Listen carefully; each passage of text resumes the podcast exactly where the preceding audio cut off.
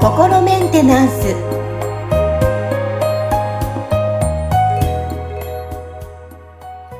はい皆さんいかがお過ごしでしょうか？心メンテナンス本日もアシスタント三上恵と気候ヒーラーの吉村隆二です。はい吉村さん本日もよろしくお願いしますよろしくお願いします。のテーマは以前の私もそうだったんじゃないかな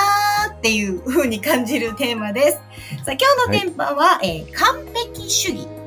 うんうんはい。で、お届けしていきたいと思います。はい。はいだいぶ楽になりました、吉村さん。昔に比べて私も。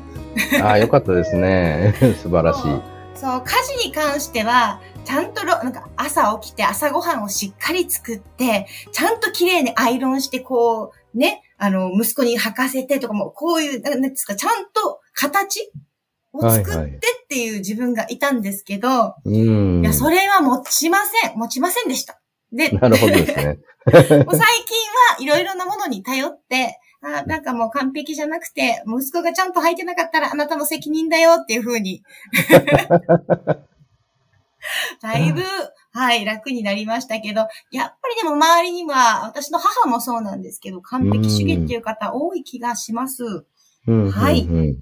ということで今日は完璧主義をテーマにお届けということですが、はい。うん。そうですね。そのね、完璧主義って、そのなんかこう、何でもこう物事を、まあ、完璧にこう、成し遂げようというね、あの、こう、そういう傾向を持った方たちが、まあ、完璧主義っていう話なんだと思うんですけど、はい。あのまあね、結構あの、日本人、勤勤勉だし、そのものづくりとかでもすごいものをこう作ったりとかするんで、そのね、なんかそういう完璧主義がまあなんかちょっとこういいことみたいな感じで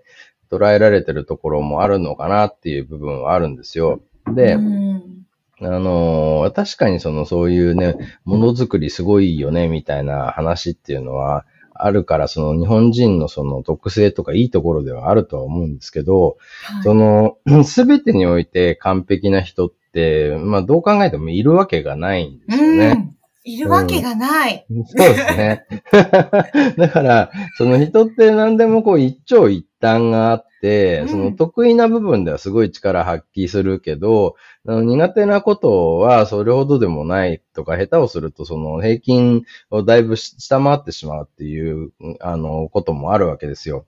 で、だからその、まあ、その人の持ってるその得意分野とか強みをこう掛け合わせていくことでなんかすごいものができるっていうのはあるわけなんですけど、それってその別に一人のあの完璧な人がやってるって話ではないわけですよね。そうですね。はい。で、あの、だけどなんかそのね、こう、まあ、これってその日本の学校の教育とかで、そのね、こう減点法で全部の教科で、そのね、なんか平均以上取りなさいみたいなことをこうやってるから、そのね、なんか起きちゃう、その、ことな、可能性もあるなと僕は思ってるんですけど、まあそういうね、なんか完璧にやらなきゃみたいなことを、あの、知らないうちにこう、無意識に思っているがために、まあ苦しくなってる、あの、生きづらくなってる人たちっていうのは結構いるなって思うんですよね。うん。はい。で、そのね、だって、完璧になんなきゃダメだって思ってると、その自分がこうやったことに対しても、そのこれはね、なんかその完璧かどうかみたいなのですごいジャッジが起き始めるわけですよね。そうすると、そのね、こう言ってみたら、なんかどっかまだ完璧じゃないところなんて探せばいくらでも出てきちゃうから、そうするといつまで経ってもね、まだダメだ、まだダメだってこうなっちゃうわけですよね。だからそのね、あの、まあ、例えば、うんあのね、僕の娘たちはね、その、こう趣味でずっと絵を描いてたわけですけど、最近そのね、美術系のあの高校に通うようになったんで、そうすると周りにその絵の上手い子たちとかって結構いっぱいいたりとか、やっぱりその SNS とかを見てると、その上手い子たちが絵をこう発表してたりするわけですよ。うんで、そうすると、なんかそれと比べて自分はまだまだダメだってね、あの、ななってしまってた時もあるんですね。うんでも、それって、その、じゃあ、その完璧になるまで人前に出すことはできないって思ってたとしたら、うんその、いつまでもその人前に出すことができないまま、ね、時が過ぎていくわけですよね。なそうですね。そうですね。でこれ完璧じゃなくてもいいから、そのね、こう、SNS で絵をこう、アップするみたいなことをすると、その、見てる人がいろいろコメントくれたりして、で、まあね、なんかそれでこう、いろんな人が、いや、これいいねって言ってくれると、それでも元気もらえたりするし、で、ね、また他の人たちの絵をこう、見て、あ、この人のこういうところいいな、取り入れようみたいなことをやっていくと、その、まあ、言ってみたら、その、場数を踏んでいくことで自分がこう成長していけるわけですよ。うん。ねだからこれ完璧になるまではね、なんか人前に見せられないって言って完璧なものをなんかこう仕上げるんだ。うんって、でもこれも完璧じゃない、これも完璧じゃないってね、完璧じゃないとこ探したらいくらでも出てきちゃうから、その、結局完璧なものっていうのは作りようがないんですよね。そのね、で、しかも、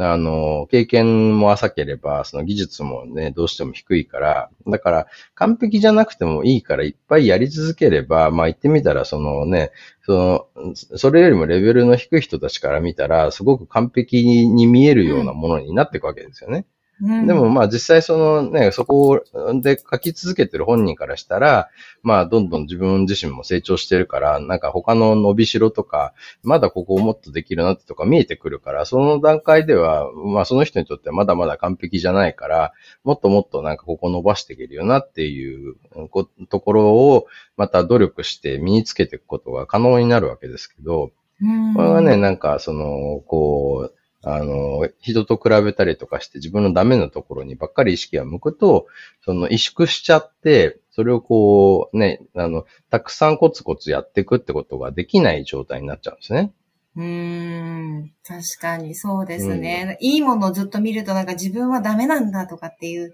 どんどんね、ネガティブな方向になってしまいますよね。そうですね。だから別にその、そこって、その完璧を目指してなければ、いいものを見たときに、なんか、あ、これいいなって、じゃあ自分もこれ、この人のこういうとこ真似してみようとか、でもっとなんか軽い気持ちでその自分を成長させる方向に、その意識であったり行動であったりっていうのが向きやすくなるわけですね。うーん。だけど、これがその自分にダメ出ししちゃうと、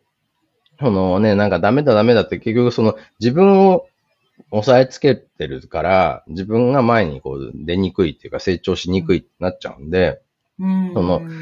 言ってみたら自分にその、なんか栄養を与えてあげないと自分は成長できないわけですよ。その心の栄養みたいなものをね。だけど、そこに自分にダメ出しをするってことは、その栄養を、こ心の栄養を与えてるんじゃなくて、むしろ心にこうね、毒を持ってるようなことになっちゃうから、かえってその成長し、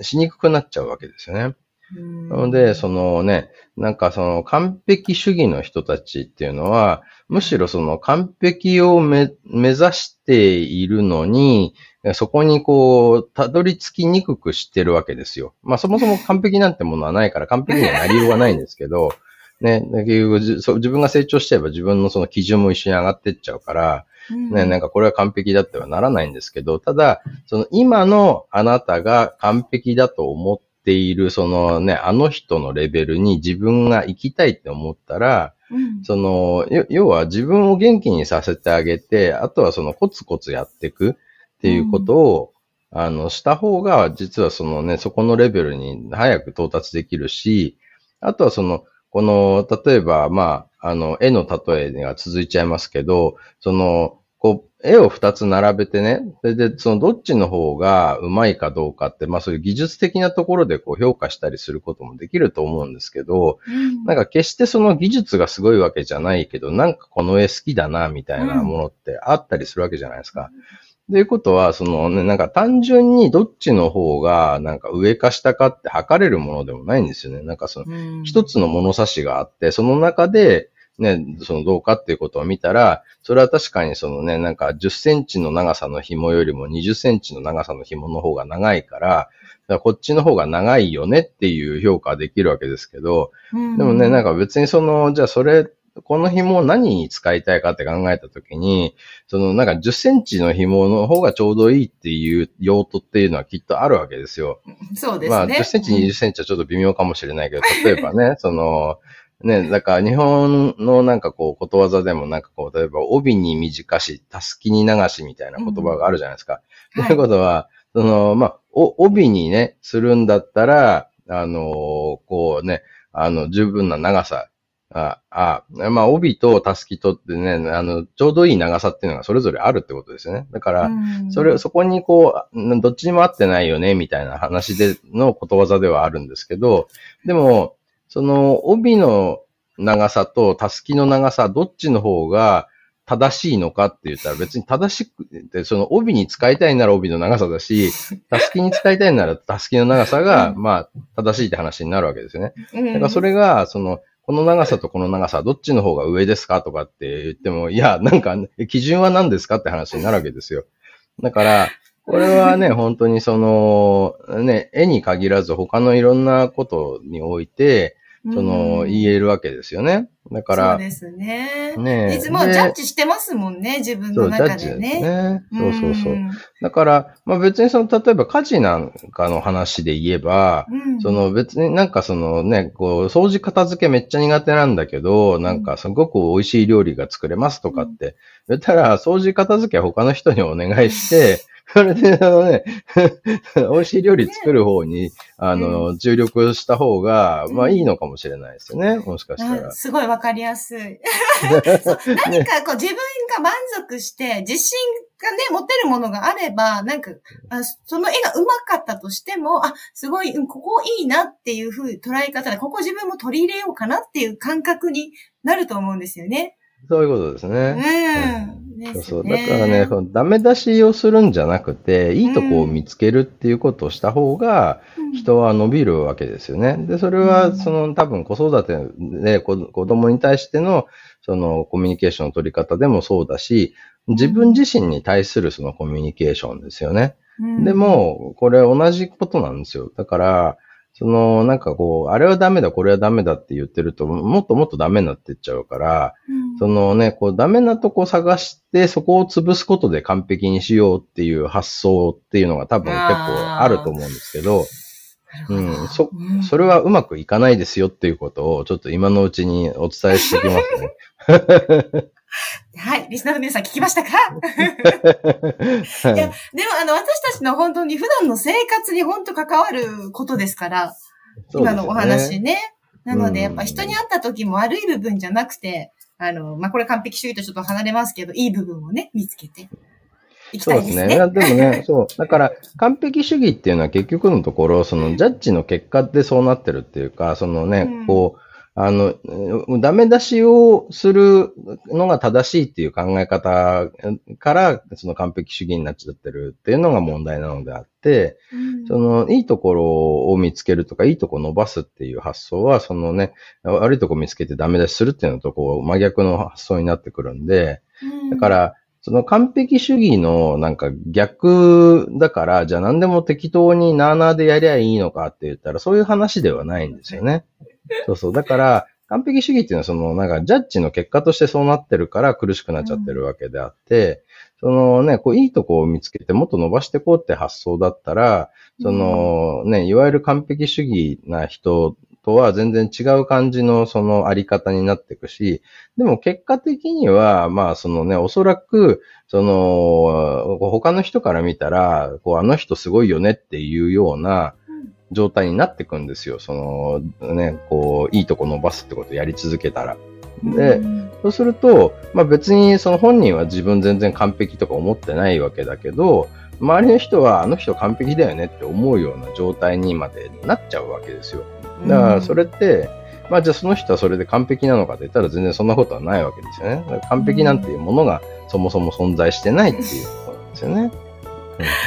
はい。いや、いいお話が私自身も改めて聞けましたよ。皆さんもいかがでしたでしょうか？はい。あの、完璧主義について改めてちょっと考えるきっかけになったと思います。はい。はい。はい。さあ今日のテーマは完璧主義でお届けしました。吉村さん、本日もありがとうございました。ありがとうございました。